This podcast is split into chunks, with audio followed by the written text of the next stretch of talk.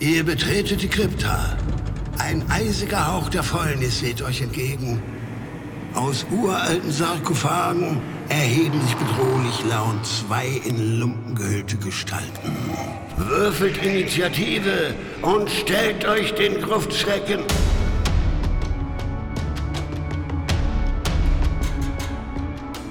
Gruftschrecken, der deutschsprachige Oldschool-Rollenspiel-Podcast.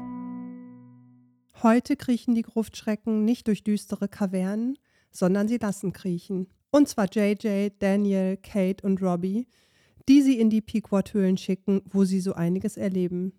Sie treffen auf eigenartige Kopfbedeckungen, gefließte Jugendzimmer, Homer Simpson und zwei hohe Türme. Bevor sie sich aber mit Retrocast Kai dem Endgegner stellen müssen, wollen sie noch schnell die höchste Stufe erreichen.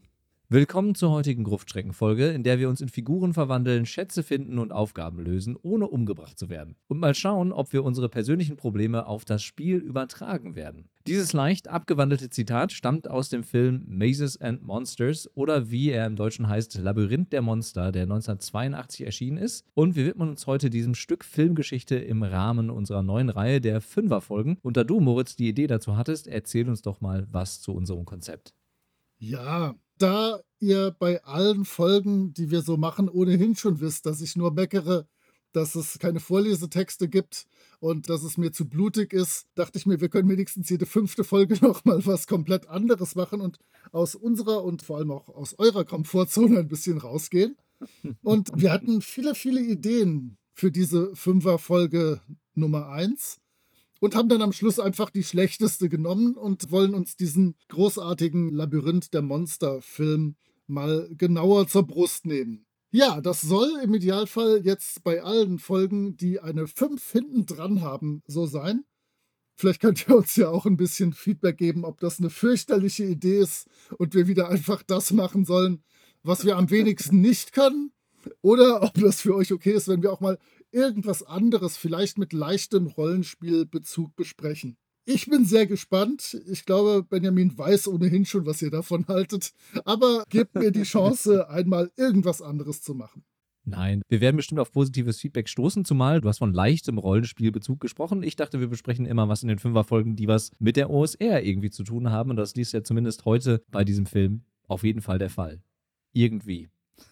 ja, dann hast du dir selber das Stichwort gegeben. Weltklasse. Genau das. Wir sprechen ja heute über den Film Labyrinth der Monster und der entsteht zu einer Zeit in den USA, in der die Satanic Panic die Runde macht. Das ist eine in Anführungszeichen Bewegung, die in der Gesellschaft die Angst verbreitete, dass ganz normale Leute dazu verführt werden könnten, den Teufel anzubeten. Das Ganze hat seinen Ursprung schon ein paar Jahre früher und wurde wahrscheinlich auch durch die mediale Berichterstattung über die Morde der Manson Family Ende der 60er Jahre und die Serienkiller in den 70er Jahren wie Ted Bundy und John Wayne Gacy und die damit verbundene Angst in der Gesellschaft vor dem Bösen ausgelöst. Und in dem Aufkommen dieser Bewegung wurden wiederholt Anschuldigungen laut, dass bestimmte Personen satanische Rituale durchführen würden, beziehungsweise Opfer davon seien. Und eine zentrale Rolle dabei spielt das Buch Michelle Remembers, in dem die Autorin angeblich unbewusste Erinnerungen über satanische Riten mit Hilfe einer Hypnose wieder ans Tageslicht holte. Das Ganze wurde allerdings ziemlich schnell als Fake erkannt und hat aber dennoch gewisse Ängste bei bestimmten Personenkreisen ausgelöst. Jetzt fragt man sich natürlich, was hat das Ganze mit Dungeons and Dragons zu tun? 1979 verschwand der 16-jährige James Dallas Egbert III, der psychisch erkrankt war und Drogen nahm und Zuflucht in den Tunneln unter seiner Schule suchte und sich schließlich 1980 das Leben nahm. Und dieser tragische Selbstmord wurde dann in Zusammenhang mit D&D gebracht und einige Personen nutzten diese Vorwürfe, um zum Beispiel ein Buch zu schreiben, nämlich Mazes and Monsters von Rona Jeff, auf dem der Film basiert, den wir heute besprechen werden. Im Anschluss daran wurden dann christlich basierte Organisationen gegründet, die sich gegen D&D stark machten, zum Beispiel Bad Bothered About Dungeons and Dragons, das von Patricia Pulling gegründet wurde und versuchten D&D zu verbieten oder dessen schädigenden Einfluss auf die Jugend zu verhindern, die ja nicht zwischen Fantasie und Wirklichkeit unterscheiden könne und der Tod eines Charakters im Spiel würde ja auch zum Selbstmord führen. So zumindest die kruden Ideen dieser Bewegung. Es wurden dazu auch Comics veröffentlicht, wie der Comic Dark Dungeons, den wir auf jeden Fall auch verlinken werden, in dem eine Spielerin Spielerin von ihrer Spielleiterin dazu verführt wird, satanische Zauber zu wirken, indem sich auch noch eine andere Spielerin umbringt. Und am Ende steht die Rettung mit Hilfe des örtlichen Priesters an. Im Prinzip ist das eine Art Propagandacomic, der vor D&D warnen soll und den man heute nur noch ironisch gebrochen lesen kann. Dann ist er aber auf jeden Fall auf eine gewisse Art doch irgendwie unterhaltsam. Kurzum, diese Panik basiert auf leeren Anschuldigungen und Angst, die aber D&D zu einer gehörigen Popularität verschaffen haben dürften, würde ich mal so einschätzen. Und passenderweise werden wir Aspekte von dieser Satanic Panic auf jeden Fall auch in dem Film wiederfinden, über den wir heute sprechen wollen. Mhm. Ja, vielleicht noch zwei, drei Wörter, denn das hat ja auf TSR und Dungeons and Dragons tatsächlich auch einen Einfluss genommen. Ne? Denn es wurde dann versucht, Rücksicht zu nehmen, sodass die ganzen Dämonen und Teufelsgestalt und so dann irgendwie andere lustige Namen bekamen, damit es sich einfach anhört. Ja, also alles ganz, ganz schwierig und ich glaube, ich wette, dass wir alle, die wir das hier gerade einsprechen oder hören, schon mal mit Leuten zu tun hatten, die von Rollenspiel auch im Jahr 2020, 2022 noch eine eigenartige Meinung haben und sich fragen, was das alles sein könnte. Also das zieht sich durch und auch das unglaublich aufgeklärte Deutschland ist da den Amerikanern nicht weit voraus. Okay, dann kommen wir doch mal zum Inhalt des Films. Ich habe versucht, das relativ kurz zu fassen, sodass wir uns im Anschluss noch über Personen und Szenen unterhalten können. Achtung, hear ye, hear ye. Drei seelisch belastete Jugendliche spielen unter Leitung des ebenfalls verhaltensoriginellen JJ Mazes and Monsters. Dieser intensiviert die Erfahrung mit einem Lab in, in den nahegelegenen Pequod-Höhlen. Das führt natürlich dazu, dass der super instabile Robbie immer mehr den Kontakt zur Realität verliert, sich immer mehr mit seinem Klerikercharakter Purdue identifiziert und dann in seiner Verwirrung nach New York reist, um dort auf die höchste Stufe der zwei Türme zu gelangen. Nun, die anderen setzen die Polizei auf das Höhlensystem an, das außer dem initialen Schockmoment eigentlich keinerlei Rolle in der ganzen Sache spielt, werden vom Kommissar total gegrillt und kommen dann doch mit Hilfe von Robbys Aufzeichnungen auf die New York-Spur, wo sie ihn zwar nicht mehr von einer Messerattacke auf Obdachlose abhalten können, aber immerhin gelingt es ihnen am Ende, ihn von einem Sprung von einem der Twin Towers abzuhalten. Epilog. Robbie ist nach Aussagen seiner Mutter jetzt etwas stabiler, aber ehrlich gesagt, er befindet sich mal noch voll im Spiel, als die anderen ihn dann besuchen kommen. Und so endet dann mit einem letzten Spiel mit großen Anführungsstrichen im Wald hinter dem See. Dieser Film äußerst mysteriös und mehr Fragen aufwerfend, als er beantwortet hat. Du findest, der Weg Fragen auf am Ende. Ich habe eher das Gefühl, die Message ist doch ganz klar. Ja. Wenn man D&D spielt, dann endet man so wie Robbie und kann nicht mehr zwischen Fantasie und Wirklichkeit unterscheiden und kommt aus dem Spiel nicht mehr raus. Das ist das, was ich als finale Message aus diesem Film mitgenommen habe. Ja, aber aus Sicht des Films finde ich das alles sehr, sehr, sehr merkwürdig dass die anderen dann auch mitspielen, weil der fängt ja dann wieder mit seinem klassischen Purdue-Kleriker-Gesülze an.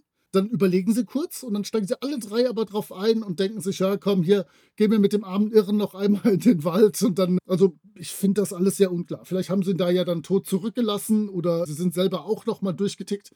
Ich habe keine Ahnung, was das alles soll und finde das sehr merkwürdig. Ich wäre mit dem gesamten Film, mit allen Dingen, die bis dahin passiert wären, minimal versöhnt gewesen, wenn die den auf der Wiese hinter dem Haus seiner Eltern, hinter der riesigen Villa seiner Eltern angetroffen hätten und hätte gesagt, puh, Alter, das war ein heißer Ritt. Gut, dass ich da wieder von weggekommen bin. Und ich war ja insgesamt sehr instabil mit der Geschichte mit meinem Bruder und mit meinen Eltern, die ja auch allerlei Probleme haben und so. Aber jetzt erhole ich mich langsam wieder. Dann hätte ich durchatmen können und hätte sagen können, okay, es war ein Film, wo es um ganz halbwegs neutral um Probleme von Jugendlichen und das Heranwachsen und ihre Fantasie geht. Aber so ist das kompletter Bullshit. So, Entschuldigung. Wollen wir kurz über die Hauptpersonen reden? Ja, sehr gerne. Du warst ja schon beim Ende der Geschichte oder des Films. Ja, richtig. Ich habe das Pferd von hinten aufgezäumt, wie sich's gehört. Wir wollen kurz zum Anfang zurück. Mir ist vor allen Dingen eine Szene besonders aufgefallen. Also der Robbie, gespielt von Tom Hanks, kommt ja schon vorbelastet, in Anführungsstrichen, durch seine bisherigen Spielerfahrungen mit D&D an der Universität an und sieht dann eine Anzeige für das Spiel, dass ein Mitspielender gesucht wird für eine Gruppe und ich weiß gar nicht, welche Stufe er haben muss, um mitspielen zu dürfen. Ich glaube Stufe 9, wenn ich mich nicht täusche. Genau, sie haben aktuell Stufe 9 und zwar nicht die Charaktere. Nein, Robbie hat Stufe 9. Genau, und eigentlich versucht er sich dem Ganzen erst zu widersetzen, wird dann aber durch die gut aussehende Mitspielerin zum Spiel verführt, was natürlich auch so ein bisschen Tropen dieser Erbsündenerzählung im Christentum hat und Frauen irgendwie als negativen Einfluss darstellt in dieser Szene. Aber es ist auch dieser Kerngedanke, der dahinter steckt, dass eben Jugendliche zu diesem Spiel und zu diesem problematischen Spiel verführt werden könnten.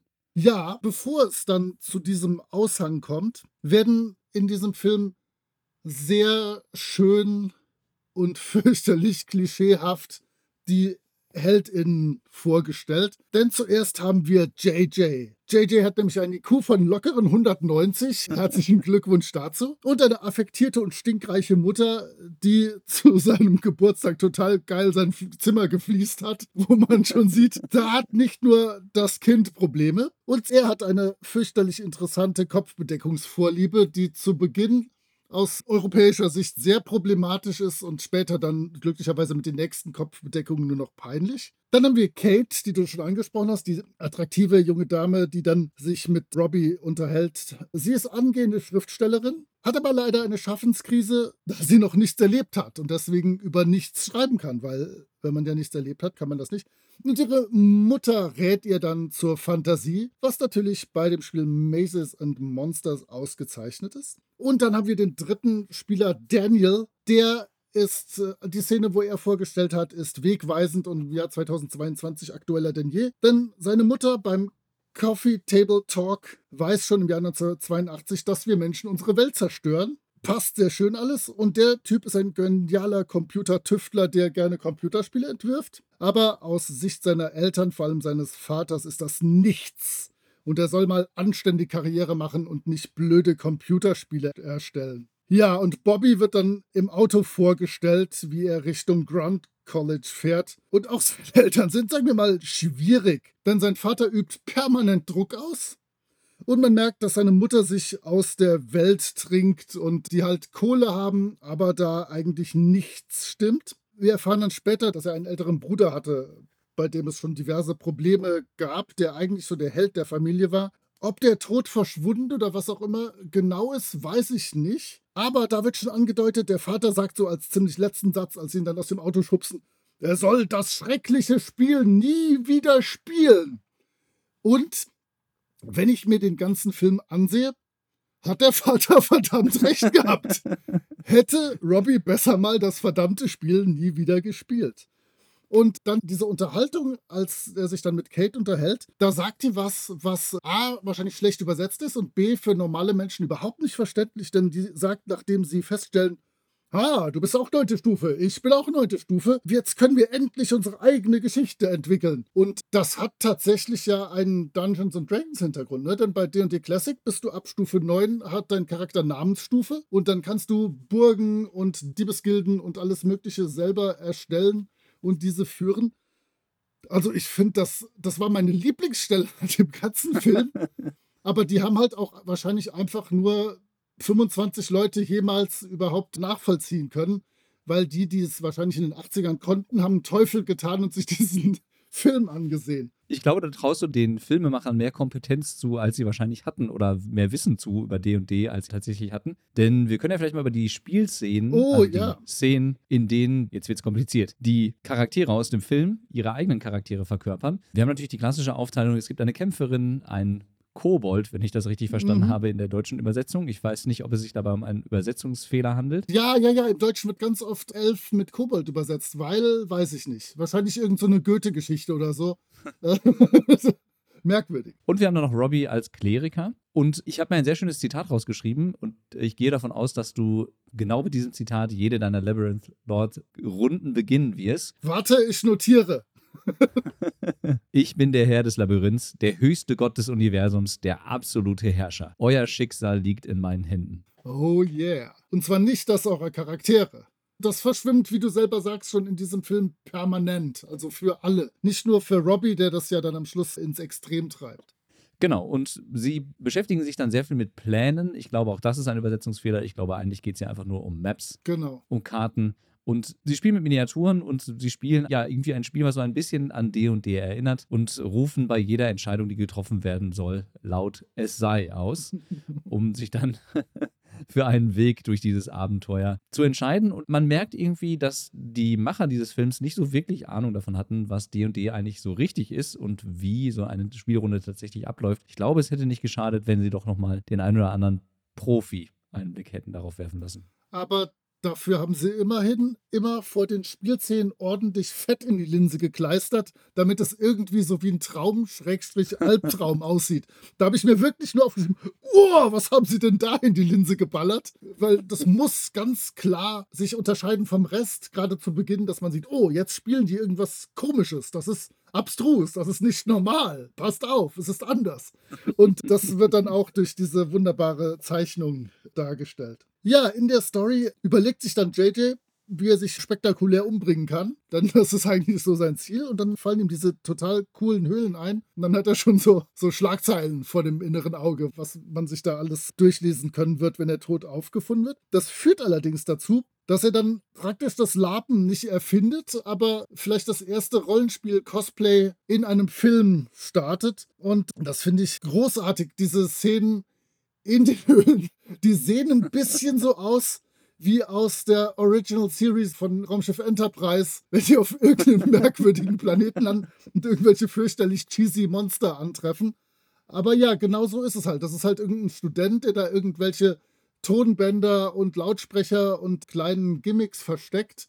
Aber ich weiß nicht, ob wir schon so weit kommen, aber auf Robbie macht das in der ersten Spielrunde ganz gewaltig Eindruck. Ja, genau. Er hat nämlich dann eine Art Vision, in der er dann gegen einen Drachen kämpft und kann auch schon da nicht mehr zwischen Realität und der Fantasie unterscheiden und geht schon ein bisschen geschädigt in Anführungsstrichen aus dieser Spielrunde, aus dieser Lab-Session könnte man ja sagen, raus. Und das tut ihm auch langfristig in diesem Film nicht besonders gut. Ich muss übrigens anprangern, dass er den Drachen mit einem Dolch angreift, denn wir alle wissen, dass original bei Mazes and Monsters keine Kleriker Dolche benutzen durften. Keine Chance. Ist bestimmt 100 pro verboten, wie bei jedem ordentlichen Rollenspiel, was man sich so vorstellen kann. Ich glaube, er weist ja auch nochmal darauf hin, dass er sich darüber ärgert, dass er den Drachen nicht mit Hilfe seiner Magie Ja.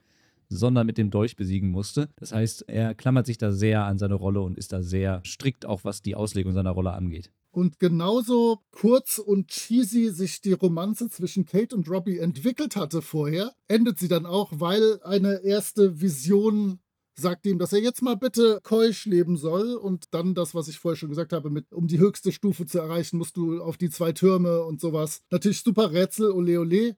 Vielleicht für die Leute aus dem Jahr 2022 die zwei Türme waren die Twin Towers in New York, die es aktuell nicht mehr gibt. Sollen wir schon über seinen Trip nach New York? In, es ist ja wirklich ein Trip. Ja, das ist das perfekte Wort. Das klappt wahrscheinlich auf Deutsch noch viel besser als in allen anderen Sprachen. Ja, tu das. Es ist wirklich ein Trip, denn Robbie reist dann nach New York und irrt durch die Gassen, legt sich noch mit zwei, ich vermute, es sollen Gangster sein, im gefährlichen New York an, die er dann in seinem Wahn verletzt und führt noch ein Gespräch mit einem Obdachlosen, der in den Tunneln unter der U-Bahn lebt, der ihm dann weiterhilft, die zwei Türme zu finden und kommt dann schließlich auf den Türmen an und seine Freunde können ihn gerade noch davon abhalten, sich umzubringen. Diese ganze Szene ist eigentlich so gefilmt wie so ein Fiebertraum, dass er da durch die Gegend irrt und er realisiert erst sehr spät, dass etwas mit ihm nicht stimmt, nämlich in der Situation, als er die beiden Gangster attackiert, sieht er das Blut an seinen Händen und ruft zumindest einmal Kate an und informiert sie, wo er ist, um sie dann zu sich zu bitten und ihm zu helfen, sodass sie ihn dann auch wirklich finden können. Ja, das war im Prinzip auch schon der Film. Oder Richtig. magst du noch was Wichtiges hinzufügen?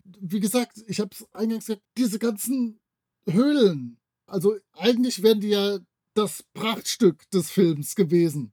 Aber sind die ja gar nicht. Also der verschwindet ja nicht in den Höhlen hier. Da verschwindet er nach New York und das, die ganzen Höhlenkrempel nachher hätte man sich komplett sparen können. Und das ist schade. Wenn schon, hätte ich gerne mehr Höhlen gesehen als New York. Hätte man sich irgendein schönes Rätsel ausdenken können, was er da irgendwie tun soll, bei einem unterirdischen See oder irgendwas. Aber das fand ich ein bisschen uncool. Ja, wenn wir soweit über den Plot des Films gesprochen haben, können wir jetzt zumindest mal einmal kurz auf die SchauspielerInnen eingehen, wobei ich da eigentlich auch nicht so viel zu sagen kann. Das geht schnell. Denn im Prinzip gibt es Tom Hanks. Nein, wir können gucken. Ich habe mir Dinge rausgeschrieben, die ich etwas leicht flockig herunterbeten kann. Aber ihr werdet da nicht viele große Stars antreffen. Ja, dann lass mich doch vielleicht mal mit meinen rudimentären Informationen zu den SchauspielerInnen beginnen. Ja, mach, starte du doch mal. Und da kannst du es gerne ergänzen. Also, wie du schon gesagt hast, von den SchauspielerInnen dürfte eigentlich nur Tom Hanks richtig bekannt sein. Und ich glaube, er wird eher ungern über dieses filmische Machwerk und seine grandiose Schauspielkunst in diesem Film sprechen wollen im Nachhinein. Wendy Cruson spielt Kate. Sie hat eine beachtliche Filmografie, von der ich kaum einen Film namentlich kenne, aber immerhin spielt sie die Ehefrau des Präsidenten im Film Air Force One. David Wallace, der Daniel spielt, und Chris Makepeace, der JJ spielt. Ja, über die beiden gibt es eigentlich nicht viel zu sagen. Die haben nicht mal einen eigenen Wikipedia-Eintrag. Das heißt, ich habe soweit nichts über sie herausfinden können, aber vielleicht kannst du ja noch was ergänzen. Ja, wir können uns ja mal langsam durchflügen. Witzigerweise habe ich mir zu Wendy Cruson recht ähnliche Sachen aufgeschrieben. Die hatte halt wirklich eine lange Schaffenszeit zwischen 1980 bis jetzt 2022. Und ich habe mir notiert, sehr, sehr viele, auch große Sachen, aber sie ist mir als Schauspielerin nie im Gedächtnis geblieben. Air Force One hast du schon gesagt, The Sixth Day hat sie mitgespielt. Alles okay. Wir können vielleicht jetzt sofort die SynchronsprecherInnen ein bisschen dazu machen, denn die sind teilweise spannender und gerade aus Nerd-Sicht ganz witzig. Denn Wendy Cruson wird von Katrin Simon gesprochen. Die ist immerhin Rosanna Arquette und Shannon Doherty für uns Kinder der 90er eine ganz große Schauspielerin. Und sie war Miranda in eine schrecklich nette Familie in sehr, sehr, sehr vielen Folgen. Auch wenn ich lange überlegt habe, wer zum Henker Miranda da hätte gewesen sein sollen, aber sie muss da eine wiederkehrende Rolle gehabt haben. David Wallace, der Daniel gespielt hat, hatte eine super kurze Karriere. Der hat nur zwischen 1980 und 83 gedreht, aber immerhin neben Maces Monsters durfte er in Humongous von Paul Lynch gedreht und Split Image von Ted Kotcheff, dem Rambo-Regisseur, gedreht mitspielen aber auch er hat später nicht die gigantische Karriere gestartet. Wird gesprochen von Krog Krumbiegel. Der ist Cataldo in Prinzessin Fantagiro. Und ich glaube, das ist jetzt ungefähr der dritte Podcast innerhalb von zwei Wochen, wo ich sage, dass ich Prinzessin Fantagiro jedes Jahr an Weihnachten versuche zu gucken und nach fünf Minuten umschalte, weil ich einfach nicht mehr kann. Aber es gibt viele Leute in meinem Alter ein bisschen jünger, die da gute Erinnerungen dran haben. Und er hat den Charles Tripp Tucker den dritten in der neuen Enterprise-Serie gesprochen. Habe ich auch komplett wegignoriert. Dafür bin ich nicht Enterprise genug, aber viele Nerds hier an den Empfangsgeräten werden da was mit anfangen können. Chris Makepeace, JJ, hatte auch im Prinzip zwei weitere Rollen. 1979 eine Nebenrolle in Meatballs, der wohl ein relativ großer Hit war, überraschungsmäßig. Und 1980 hat er in My Bodyguard gespielt, sonst auch nichts Größeres. Das heißt, ja, da haben wir doch hier 1982 schon ja, ihn auf der Krone seines Könnens erwischt. Also, hm, aber gesprochen wird er von Philipp Murk. Und der ist nun mal einer der Top-Sprecher und spricht beispielsweise Owen Wilson, Ewan McGregor, Orlando Bloom, Guy Pearce und Neil Patrick Harris und ist somit bei allem zwischen Star Wars, Herr der Ringe und How I Met Your Mother dabei. Äh, also da gibt es nicht viel mehr, was man dann noch olympmäßig erleben kann. Ja, ich habe noch drei Nebencharaktere. Einen nur, weil er von Norbert Gastel gesprochen wird, der alten, einzigen, echten und wahren Homer Simpson-Stimme. Und zwar ist das Hal, der Bruder von Robbie, der meines Wissens eigentlich immer nur in so Traumsequenzen und sowas erscheint. Ja. Aber der ist gespielt von Lloyd Bochner, Botschner, ich habe keine Ahnung, Bokner. Wir werden es nie erfahren, wie er sich selber ausspricht. Aber da habe ich mir aufgeschrieben, Serien Alleskönner. Achtung, schnallt euch an. Golden Girls, Cold Seavers, Mord ist ihr Hobby, A-Team, Hotel, Loveboat, Denver Clan, Hart aber herzlich, Kampfstein Galactica, Fantasy Island, Drei Engel für Charlie. Nennt mir eine Serie, Leute, was auch immer, hat mitgespielt. Und das gleiche gilt für Peter Donut, der den Harold gespielt hat.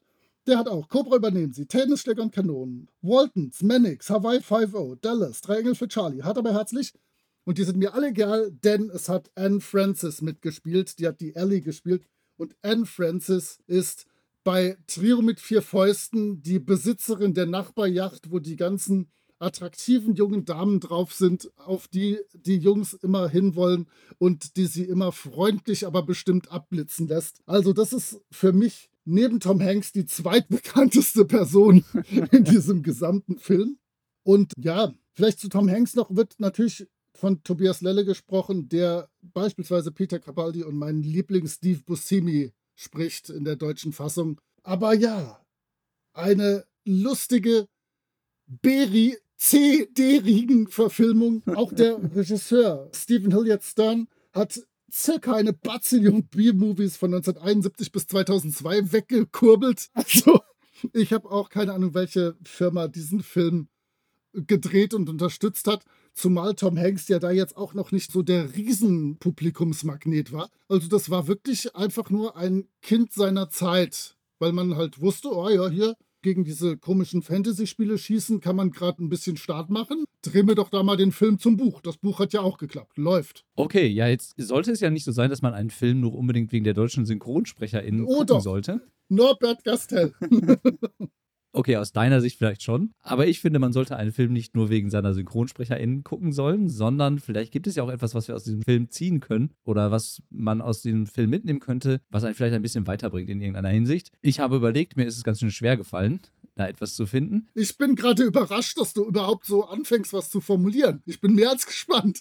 Warte ab. Also, ich glaube, der Film ist sicherlich aus historischer Perspektive interessant, aber es ist einfach kein guter Film. Er ist nicht gut geschauspielert, es gibt keine besonders interessanten Charaktere oder Plots und vor allem ist er auch recht langsam erzählt. Das heißt, das ist schon ein gewisses Stück Arbeit, wenn man sich den angucken möchte. Ganz davon ab vermittelt er natürlich eine ziemlich verquere Message über D und D oder möchte diese vermitteln. Aber ich glaube, dass man trotzdem mit diesem Film ein bisschen Spaß haben kann. Ich kann mir gut vorstellen, dass man ihn zusammen mit seiner Spielrunde guckt, mit seiner Rollenspielrunde, wenn mal die Spielerin zum Beispiel ausfällt und man nicht weiß, was man machen soll und alle treffen sich schon. Ich rede von Zeiten, in denen wir uns wieder alle treffen können, um dann einen unterhaltsamen Abend zu haben und sich durch die Differenzerfahrung zu den Ängsten der Menschen der 80er Jahre durchaus unterhalten lassen kann. Zumindest das sehe ich da in diesem Film. Einen gewissen Unterhaltungsfaktor hat er schon. Rein auf das Rollenspiel gesehen, leider kann man keine guten Plotideen daraus ziehen. Vielleicht noch den einen oder anderen Charakternamen oder Bösewichtnamen, den man vielleicht benutzen kann, um eine Hommage an diesen Film zu geben. Aber an sich liefert er für den Rollenspieltisch wenig Material, oder? Ja, warte, ich muss erst kurz ranten und dann können wir überlegen, ob uns noch was einfällt. Denn auch das habe ich in der letzten Zeit in vielen Podcasts gesagt ich bemühe mich nicht mehr, Filme ironisch zu gucken. Und wenn ich den hier nicht ironisch gucken darf, dann lohnt es sich nicht dafür, dass ich die Stimme von Homer Simpson habe und Mama Joe aus Trio mit vier Fäusten noch in einer weiteren Rolle sehen darf. Der Film ist einfach echt effektiv in keinem Bereich irgendwie gut. Also ohne Witz jetzt. Ich weiß nicht, warum ich den vorgeschlagen habe und werde die nächsten Wahlen für Fünferfolgen, falls ihr das halbwegs erträglich findet, meinem werten Kollegen überlassen. Nein, ich fand das fürchterlich. Das nehme ich sehr deutlich zu Protokoll. nee, was kann man rollenspielerisch mitnehmen? Sag du. Ja, nicht viel. Das ist genau das Ding. Nicht viel. Aber wie gesagt, ich habe ihn trotzdem gerne geguckt. Ich meine, gut, ich bin auch studierter Historiker und habe ein Fable für solche Dinge, die anders sind und Perspektiven vermitteln, die einfach noch einen ganz anderen Vibe hatten und eben dieser Zeit entsprachen. Von daher kann ich da schon, wie gesagt, einen gewissen historischen Wert sehen, um diesen Film als Quelle über die verbreiteten Ängste über Rollenspiel und D&D anzusehen. Aber ansonsten, wenn man ihn nicht mit einem gewissen Spaßfaktor guckt, wird es, glaube ich, anstrengend. Vielleicht, wenn ich irgendwas Positives finden möchte, fand ich noch zu Beginn diese Charakterisierung der vier Jugendlichen relativ ordentlich gemacht. Die waren zwar auch schon ganz schlimm stereotyp insgesamt, aber irgendwie war das noch liebevoll gemacht und ließ mich erwarten, dass vielleicht noch irgendwas kommen könnte, was Hand und Fuß hatte. Aber da hat nichts Hand und Fuß. Auch als die am Schluss dann auf den Twin Towers stehen und ihn davon abhalten wollen zu springen, machen sie das, indem sie wieder so tun, als würden sie in das Spiel reingehen und sagen, ja, aber du kannst das doch gar nicht, weil du ja gar nicht das nach den Regeln des Spiels so machen kannst, du. Und dann sagt er, ja, hm, eigentlich ja, hm, hm, ja, gut, dann nicht. Und was für ein Kokolores! Also bitte, die haben überhaupt nicht verstanden, worum es bei diesem Spiel geht. Also niemand tatsächlich. Und du hast recht, wahrscheinlich ist das mit der neunten Stufe, Namensstufe, ein völliger Glückstreffer oder irgendwer hat ihnen das verraten. Das hat ihnen der Teufel gesagt. Ich weiß es nicht, was an diesem Film positiv sein soll. Vielleicht die Partys, die der JJ immer ausrichtet. Das sind immer anderthalb Minuten, die man schön angucken kann. Er macht immer so, was war das? Das erste war zum Geburtstag von irgendeiner Schauspielerin. Ich habe schon verdrängt was. Die zweite ist dann einfach irgendeine so Party, wo alle lustig verkleidet reinkommen. Also, warum habe ich mir das ausgesucht? Es tut mir auch leid. Für euch alle. Vielleicht noch der Hinweis dazu: Man kann den Film relativ leicht bei diversen Streaming-Anbietern bekommen für einen kleinen Preis zum Ausleihen. Also wer sich den Film gerne geben möchte und ihn sich gerne anschauen möchte, die Möglichkeit ist definitiv auch heute noch da. Sind bestimmt ganz gut investierte zwei, drei Euro, die man dafür bezahlen muss. Also ich habe sogar die DVD. Wenn die jemand haben möchte mit einem Autogramm von mir für Portokosten, dann meldet euch einfach. okay, gut, das ist doch ein schönes Fazit zu diesem Film. Und beim nächsten Mal, in der nächsten Fünferfolge, werde ich da mal ja, was bitte. auswählen und werde Moritz dazu zwingen, ja, hoffentlich was qualitativ Wertvolleres sich anschauen zu müssen. Wir werden sehen. Ja, es geht nicht anders. und natürlich freuen wir uns über euer Feedback zu unserer Idee oder zu Moritz' Idee zu den Fünferfolgen und hören uns dann beim nächsten Mal. Macht's gut. Bis dann. Ciao. Tschüssikowski. Und du kannst es noch irgendwo dazwischen schneiden. Wir haben wahrscheinlich morgen eine Tonspur von Kai vom Retrocast, der sich auch diesen Film angesehen hat und ich bin gespannt auf seine Meinung. Da freue ich mich auch schon drauf. Also, macht's gut. Ciao. Tschüss. Hallo, liebe Kruftis. Hier ist der Kai vom Retrocast mit einem persönlichen Filmfazit zu Labyrinth der Monster im Original Mazes and Monsters und damit eine direkte Anspielung auf Dungeons and Dragons. Mit dabei Tom Hanks als Robbie Wheeling zu Beginn seiner großartigen Karriere, die mit diesem Film auch schon wieder hätte zu Ende sein können.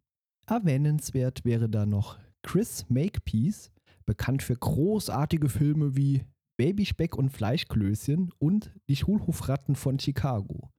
Naja, als JJ, der den Film über mit ständig wechselnden und merkwürdigen Kopfbedeckungen durch den Alltag läuft. Tja, so tun das Rollenspieler nun mal. Und seine Mutter, die Anti-Tine Wittler, die es schafft, alle Deko-Gegenstände zu entfernen und die Räume möglichst steril und farblos zu gestalten. Dieser Film ist quasi die Urgroßmutter der 20 Jahre später folgenden Ballerspieldiskussion Anfang der 2000er. Ein Zeitdokument der Dummheit, das sprachlos macht, erzählt uns ekelhaft und verbissen und falsch von der Sucht und Gefahr von Rollenspielen wie Dungeons and Dragons. Eine Spannungskurve ist quasi nicht vorhanden, der Film wechselt höchstens zwischen Aufregen und Langeweile. Wenn selbst Tom Hanks am Ende dasteht wie ein begossener, talentloser Pudel, sagt das einiges über den Film aus. Eine komplett fehlgeleitete und verblendete Warnung vor Dungeons and Dragons und ähnlichen Rollenspielen ohne Sinn, Verstand, Schauspieltalent und Budget.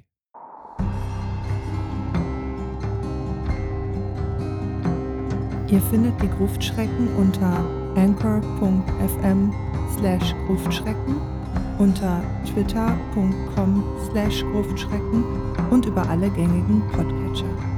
Vielen Dank an Sascha von Yellow King Productions für die Produktion des Intros. Dank auch an Nick DiSalvo und seine Band Elder für die freundliche Genehmigung, ihren Song 3 für das Outro nutzen zu dürfen. Wir freuen uns über inhaltliches Feedback, positive Bewertungen und neue HörerInnen.